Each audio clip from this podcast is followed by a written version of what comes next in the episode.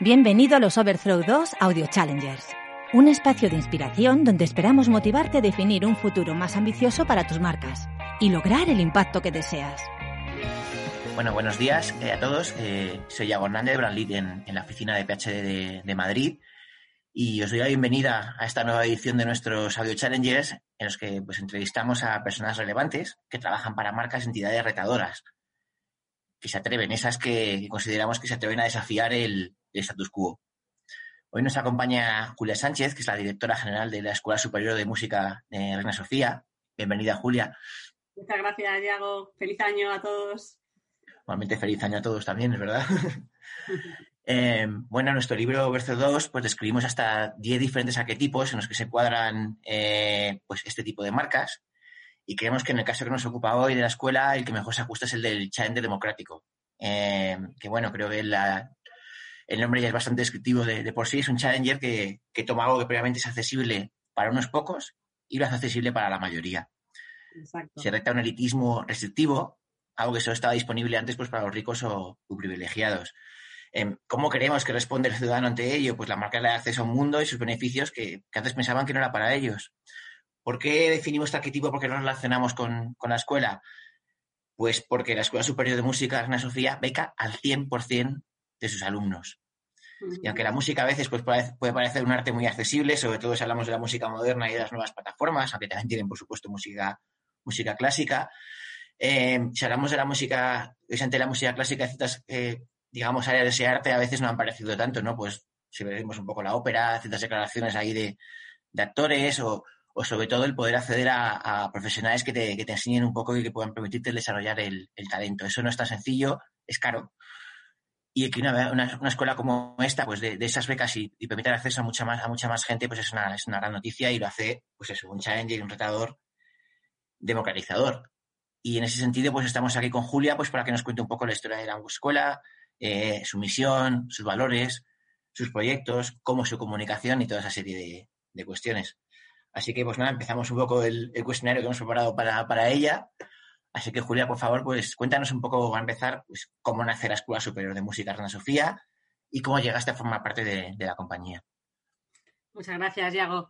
Eh, pues la verdad es que la historia de la escuela eh, es, apasionante, ¿no? Comenzó con, el concurso internacional de piano que montó y fundó Paloma Xi en el año 72 y que tenía como objetivo promocionar a los pianistas eh, internacionalmente sus carreras. Y una vez que llevaba ya una serie de ediciones, eh, ella se dio cuenta que no había ningún español que llegase a la fase final eh, del concurso. Y dijo, oye, ¿por qué? ¿Por qué los españoles, si tienen tanto talento, pues no llegan al final?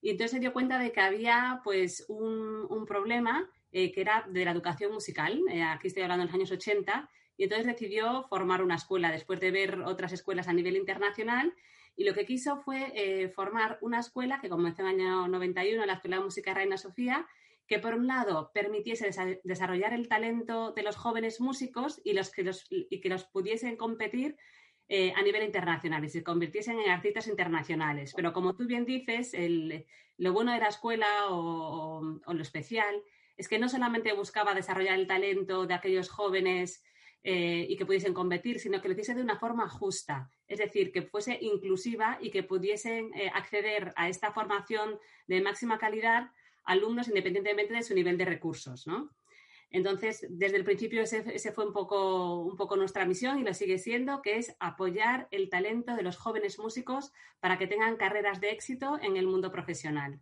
independientemente de tus recursos, de una forma inclusiva y muy innovadora. Y el segundo objetivo y la segunda misión eh, de la escuela, que pervive desde el año 91, vamos a celebrar ahora este 21, este año 2021, pues nuestro 30 aniversario, es acercar la música a todos y hacerla accesible. Esta es un poco la, doble misión que tiene nuestra escuela. Y yo entré pues en, 2014, eh, la verdad que eh, no, fue no, fue una cosa muy esperada en mi carrera. Yo venía del sector eh, privado, estuve trabajando en, primero estudié en ICADE, estuve trabajando en consultoría estratégica, asesorando a empresas de capital riesgo en Madrid y en Londres. Eh, luego hice un MBA en Nueva York. Pero sí, desde siempre en mi carrera sentía que tenía una vocación de, pues de que lo que hiciese tuviese un impacto en la sociedad y que estuviese muy ligado a mejorar la vida de las personas. Y cuando acabé el MBA, eh, montamos una fundación de educación que se llama Empieza por Educar, aquí en España, que lo que tratamos es de eliminar las desigualdades educativas, atrayendo liderazgo y talento hacia el mundo educativo. Y después de estar cuatro años ahí, ya me había completamente enamorado del sector educativo porque creo que es uno de los sectores que tiene mayor impacto en la sociedad y que y además es que estoy convencida que el talento está igualmente distribuido por las oportunidades, ¿no? Entonces el, sector educativo lo que hace es dar esas, oportunidades a la gente para que pueda llegar allí donde quiera. Y cuando estaba trabajando en Empieza a Producar, pues eh, me invitaron eh, por parte del, patronato a hacer el proceso de entrevistas de, la Fundación Alberic y la Escuela de Música Reina Sofía, que estaba buscando a un director general. Y, la verdad que me pareció que la misión eh, pues estaba muy alineada con lo que yo buscaba y eso ya hace seis años. Y así, así acabé en, en, esta, en esta escuela que la verdad que tiene una misión apasionante. Y estos seis años, digamos que mi objetivo ha sido, por un lado, profundizar en esa misión, es decir, seguir consiguiendo tener esta educación de máxima calidad que forma a los artistas para que consigan empleo y, por otro lado, eh, conseguir que la escuela esté modernizada y sea contemporánea y dirigir a los retos que tiene hoy y que tendrá mañana. Sí, la verdad que es una misión maravillosa, una maravillosa y desde luego ya el objetivo es un reto, es un reto per se, pero dentro de eso, ¿qué es lo que tú consideras que reta la Escuela Superior de Música Reina Sofía? Pues yo creo que tiene tres retos eh, a distintos niveles distintos, ¿no? El primer reto yo creo que es un reto interno y es eh, como una institución, una fundación educativa con un impacto cultural y social, es su propia sostenibilidad en el tiempo, a largo plazo. Estamos hablando, por ejemplo, del modelo financiero, conseguir eh, que podamos seguir manteniéndose en el tiempo y que perdure una institución que, que no tiene fondos públicos. La mayoría de los conservatorios en la educación superior en España pues depende de, fondos públicos. Nosotros tenemos una financiación que es 70% privada gracias a nuestros mecenas, 20% pública y un 10% de proyectos propios. Con lo cual, este es un objetivo que nos reta todos los días a trabajar y, que, no, y que no es fácil. Y, bueno, tenemos un, equipo estupendo gracias al cual pues, lo estamos consiguiendo. Y la sostenibilidad no solamente viene por el ámbito financiero, sino también tiene que ver con eh, poner en valor la trascendencia y la relevancia que tiene la música y una escuela como nuestra para la sociedad y, dejarlo pues, muy claro ante todos nuestros stakeholders y también que el modelo de gobernanza sea sostenible. Entonces, hay un reto que, es la propia sostenibilidad de la situación. El segundo tipo de reto, eh, que es el que yo creo que nos motiva a todos los que trabajamos aquí, a toda la comunidad, es el impacto que tiene nuestra escuela de música. Es decir, nosotros eh, vemos cómo le cambiamos eh, la vida a los jóvenes que vienen a la escuela. Eh, cada año se forman en nuestra escuela 150 jóvenes que vienen de 30 nacionalidades distintas, muchos con muy pocos recursos y vemos que, bueno, porque la formación que les damos realmente es, un, cambio muy importante en sus vidas y gracias al paso por la escuela consiguen empleos en el mundo de la música, casi tenemos un 100% de empleabilidad con lo cual, lo que nos reta es eh, darles esas oportunidades a los chicos o a los jóvenes que les cambia la vida, ¿no? El segundo reto que tenemos dentro del impacto eh, de la escuela es usar la capacidad transformadora que tiene la música. Nosotros pensamos que la música tiene una capacidad de transformación eh, con muchísimo potencial. Es decir, por un lado pensamos que cuando escuchas música estás desarrollando la empatía, al final, los músicos y los oyentes viven juntos unas emociones profundas compartidas y creo que la empatía es uno de los valores más importantes de, la sociedad. Y además pensamos que es un factor de convivencia y de cohesión social importantísimo. Eh, la música pues, nos sirve para eh, hacer proyectos artísticos juntos, nos sirve para afrontar la soledad en muchas ocasiones, para ayudar a expresar nuestras emociones y con muchísimos colectivos pues eh, pensamos que tiene un poder transformador que va más allá eh, de que sea un entretenimiento o un concierto. Por supuesto que lo es y es muy divertido, pero pensamos que tiene un, poder de transformación más allá y no estoy segura de que todos los músicos y las instituciones sean conscientes eh, de ese valor, ¿no? Que, realmente si lo pusiésemos en su, en su a su máxima capacidad, pues podría eh, ser muy beneficioso para, para, toda la población. Y el tercer, el tercer reto que tenemos relacionado con la música es conseguir que no esté tan aislada. Y eso es un poco, eh, creo que lo que decías tú al principio, ¿no? En la introducción, eh, realmente dar acceso a la música, que es eh, una joya, a muchísimas más personas, acercarla a la gente. pensamos que ahora en el siglo XXI, con todo lo que sabemos sobre emprendimientos, con digitalización, con la creatividad, estamos en un momento estupendo para que, para que esta joya que a veces ha estado un poco escondida tenga pues, un acceso más universal a las personas y nosotros pues, queremos conectarla y queremos contribuir a ello. Eh, pensamos que la música, al ser parte de la cultura, realmente es un bien esencial, que debería ser protegido por los gobiernos y por todos los ciudadanos. Y, nosotros, nuestro reto es poner eso en valor y, que sea mucho más útil y accesible a todo el mundo. No podría estar más de acuerdo, más de acuerdo contigo. Creo que escuchar música es toda una experiencia, además que estimula los sentidos, estimula la mente, estimula eh, todo, vamos, la emotividad, todo lo, Eso no saca cosas positivas, o sea, no, no, no, no, tiene ninguna connotación negativa. Saca lo mejor de las personas. Mm. No ninguna. Y en ese sentido, bueno, hablando de retos y hablando de un poco de, de todo ese esa misión que, que, lleváis, ¿qué crees? O sea, a la hora de llevarla a cabo, y imagino que la sostenibilidad va a afectar bastante, eh, ¿Cómo crees que vuestra estrategia de marketing os convierte en una, en una marca retadora? Pues mira, es un reto porque hacemos mucho con muy poco. es el principal reto. El de marketing, sí, como somos una institución relativamente pequeña, bueno, somos como diría yo una pyme, eh, pues eh, es reducido, con lo cual nos obliga a ser muy imaginativos y, y muy innovadores. Y además tenemos que estar continuamente pensando en estrategias específicas para darnos a conocer a públicos muy diferentes, porque por un lado tenemos toda la parte de eh, dar a conocer nuestra labor ante potenciales alumnos que quieren solicitar ser parte de la escuela, dar a conocer nuestra labor a, potenciales mecenas que se quieren unir al proyecto y a la sociedad en general, tanto a los melómanos que están buscando un contenido y, están buscando una experiencia muy distinta, a las personas que están alejadas de la música clásica, pero que nosotros queremos acercar, acercarlas a nuestra, a nuestra institución. Con lo cual las estrategias de marketing son muy distintas en función a quién nos dirigimos y tenemos que ser muy creativos. Y además también está muy grande la de cuidar y fidelizar a nuestro público, a nuestros mecenas, a nuestros alumnos, a los que nos siguen todos los días. Así que ese, es un poco el reto de nuestra estrategia de marketing. Toda una triple estrategia. Bueno, ya sabes que nosotros, entre las cosas, pues somos una agencia de medios y la de pregunta me parece que es, que es obligada. ¿Qué importancia tiene la estrategia de medios dentro de, vuestro plan, de vuestra estrategia de, marketing? Bueno, pues la estrategia de medios eh, es fundamental. Como decía antes, tenemos unos recursos limitados, con lo cual el margen de error es mínimo, tenemos que ser muy orientadas y sí que es cierto que estamos muy orientados al, ámbito digital. Pensamos que los medios digitales nos ofrecen mejor retorno e, inversión, eh, retorno a inversión, con lo cual parte del proceso de digitalización de la escuela que emprendimos desde mi llegada, pues se ha acelerado muchísimo con la pandemia y, lo vemos claro, ¿no? Eh, hemos desarrollado y fortalecido un equipo audiovisual muy potente eh, que tenemos dentro de la escuela, tanto eh, sonoro como de imagen, que hace que podamos desarrollar contenidos propios de muchísima calidad y eso nos hace que, bueno, pues que, el contenido que elaboramos y que compartimos con los medios yo creo que tiene, es de mucha calidad. Y pues tenemos, eh, por un lado, digamos que nuestra principal, nuestros principales medios son las redes sociales. Tenemos además un, pues un canal propio de YouTube, un canal propio que se llama Canal Escuela, donde todo el mundo puede visitar en nuestra página web pues las masterclasses y los conciertos de nuestros alumnos y nuestros profesores.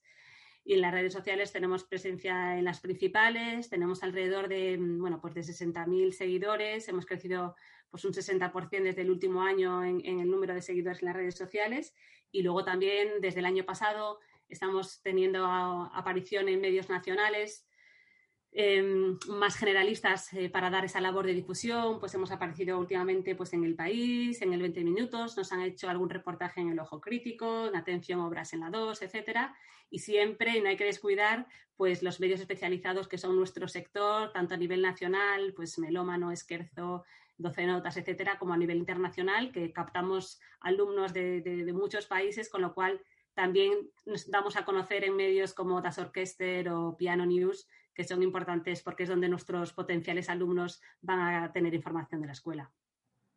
Muy bien. Bueno, has comentado obviamente el tema creativo, que por la situación que tenéis os obliga a ser muy, creativos y precisamente la siguiente pregunta va un poco en esa, en esa línea. ¿Cómo utilizáis la creatividad en medios. ¿Os consideráis una marca creativa? Bueno, yo creo que somos eh, creativos por necesidad, o sea, no, no, nos queda otra. Es cierto que es difícil porque la música clásica a veces es un sector que se asocia ¿no? con valores de rigidez o un poco centenaria, pero yo creo que el proceso de digitalización nos ha ayudado muchísimo a tener más creatividad. Yo creo que la forma de ilustrarlo probablemente sea a través de algunos ejemplos que podáis ver el tipo de cosas que estamos haciendo en el ámbito de la creatividad y digitalización. Por ejemplo, durante el confinamiento hicimos un vídeo colaborativo entre más de 15 alumnos de la escuela, utilizando una pieza de Boccherini que se llama Música Nocturna de las calles de Madrid, que fue nuestro homenaje también a todos los sanitarios y personal esencial que nos ayudaron durante, durante la crisis. Y bueno, fue un éxito, tuvo más de 90.000 reproducciones. Eh, bueno, y, fue el y conseguimos, gracias a este vídeo y otros, pues ser líderes en redes sociales en las escuelas europeas. Ahora estamos haciendo un proyecto, la verdad, eh, que está saliendo muy bien, que se llama Desmontando la Orquesta. Hicimos un concierto en el mes de noviembre, que además, eh, bueno, estuvimos muy contentos de poder hacerlo de forma presencial con el director Pablo Eras Casado. Hicimos la quinta de Beethoven. Además, pues es un tema, bueno, famosísimo, ¿no? Dentro del mundo de la música clásica. Y este año, bueno, el año pasado, el 20, coincidía que era el 250 aniversario del nacimiento de Beethoven. Así que tenía, pues, mucha, mucha relevancia. Hicimos un proyecto que se llama Desmontando la Orquesta, eh, en el que en pequeñas piezas, píldoras digitales, cada alumno iba contando un poco pues cuál era su instrumento y, cómo encajaba con la, con, con la, quinta de Beethoven.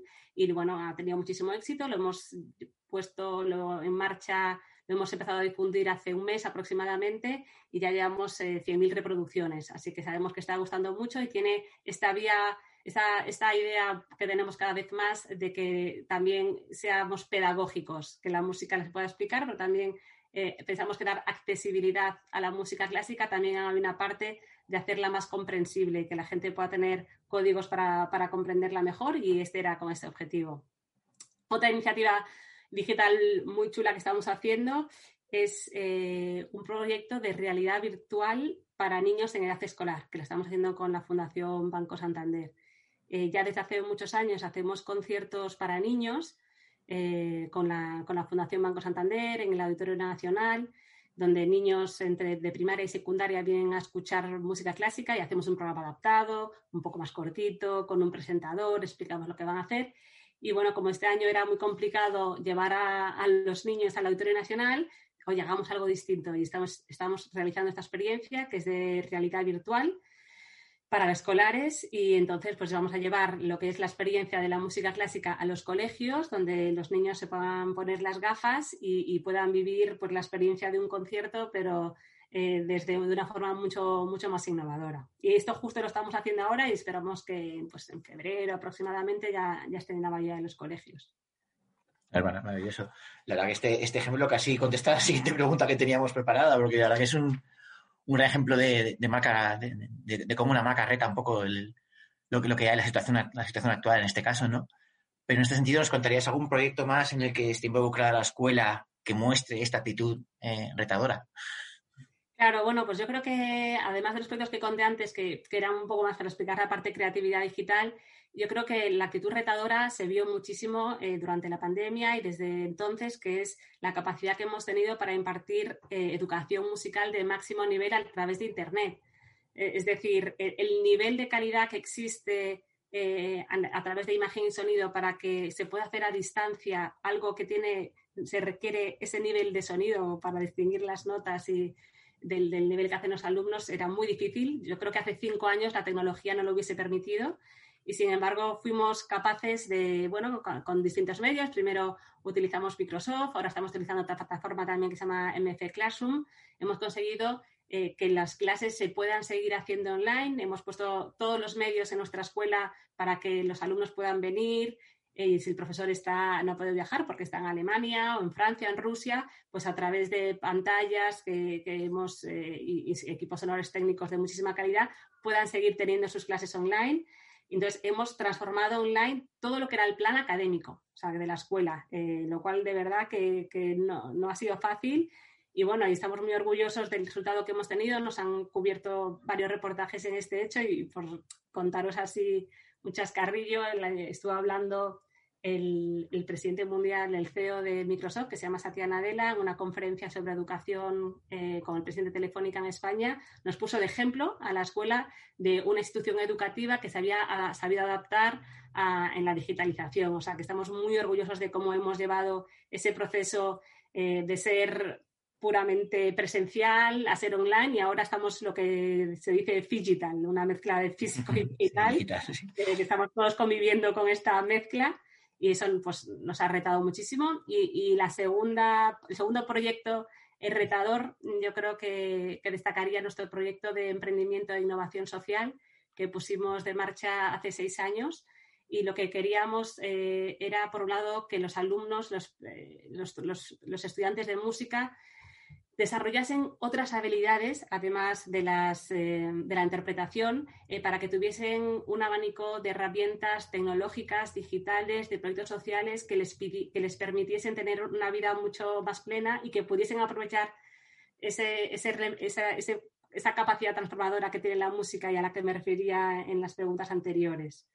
Con lo cual, eh, este proyecto de em, emprendimiento e innovación social está funcionando muy bien, los alumnos tienen muchas herramientas y, por darte un par de ejemplos, han hecho un proyecto, por ejemplo, que se llama Purple, en el que hacen talleres musicales con mujeres víctimas de violencia de género para devolverles un poco la dignidad, que ha funcionado muy bien. O estamos haciendo ahora, el próximo lunes, espero que podamos hacerlo, un concierto que se llama The Sound of Recycling, en donde estamos juntando música y danza con mensajes de apoyo al medio ambiente para concienciar a la población eh, sobre los usos responsables eh, de, la, de la, del medio ambiente. O sea, que, yo creo que, bueno, son dos ejemplos de iniciativas que realmente están, como decías antes, retando el status quo. Fantástico. Es una, es una buena semana para hablar de educación online, teniendo en cuenta el reto que están teniendo muchas familias en Madrid ahora, ¿no? Con los colegios cerrados y la plataforma que creo que no está funcionando demasiado bien. Sí, sí, aquí tengo yo a mis, tres, a mis tres hijos conectados en casa. Precisamente, ¿no? Bueno, pues ya para finalizar la última pregunta es, vamos a pedir que nos des eh, qué tres consejos le darías a, alguien que quiera montar una compañía o una marca retadora. Pues yo creo que mm, lo primero es que, no tenga miedo a equivocarse. Eh, no se puede retar lo establecido sin asumir el, riesgo. El, error es normal y, equivocarse eh, lo único que te permite es aprender, pero uno nunca se tiene que frustrar. Entonces yo creo que uno ser tolerante al, riesgo es, imprescindible. Y lo segundo, que yo creo que realmente en mi caso personal es lo que mejor he hecho desde que he entrado en la escuela, es eh, rodearte de un equipo de primera. Eh, yo creo que todo lo que hemos conseguido en la escuela en los últimos seis años ha sido gracias al, impresionante equipo que, que, formamos todos los de la escuela.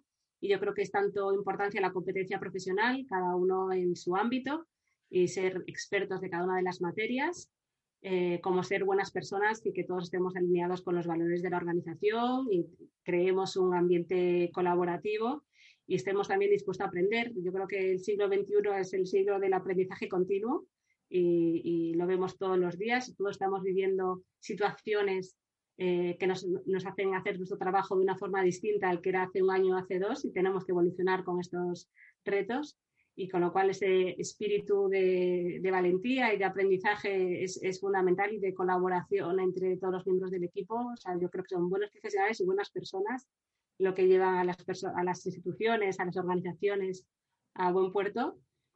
Y el tercer punto, que, el tercer consejo que diría es em, un poco algo que, que llevo tiempo pensando, que es el equilibrio entre ser tenaz y ser valiente para tener una actitud retadora, pero también ser humilde. Y ser humilde significa aceptar la realidad muchas veces y escuchar a los demás, estar dispuesto a escuchar otras opiniones y ver la realidad para no obcecarte con tu idea por, por muchas ganas que tengas de, implementarla. Pues eh, estas son todas las preguntas. Muchísimas gracias, Julia, por, por tu tiempo y, por supuesto, enhorabuena por, por todo ese proyectazo, por cómo estáis llevándolo todo, por la misión que hacéis y, cómo estáis superando todas las barreras, especialmente más allá de todo lo que hemos sufrido todos en, el último año, que además precisamente vuestra institución, pues obviamente la afecta de forma muy, muy, muy directa y, nada, espero toda suerte del mundo en el, en el futuro con, todos los proyectazos que tenéis en, marcha. Pues nada, Yago, la verdad que nos ha encantado que nos incluyáis dentro del, de la parte de marcas retadoras y animaros a vosotros y a todos los que nos escuchan a que veáis los conciertos online de la escuela en nuestra página web, Escuela de Música de la Sofía, pero también los presenciales, porque los seguimos celebrando en nuestro auditorio, con, respetando todas las medidas de seguridad y a los eh, jóvenes siempre les gusta ver que el público asiste a sus conciertos. Así que nada, muchísimas gracias. Pues así lo hemos prometido. Muchas gracias a, a ti. Y nada, y con esto cerramos esta edición de los Audio Challengers. gracias, Yago. Adiós. Chao. Gracias por escucharnos. Si quieres conocer más sobre el libro Overthrow 2, entra en librooverthrow2.com. Suscríbete y encuentra más historias inspiradoras de la nueva ola de marcas retadoras.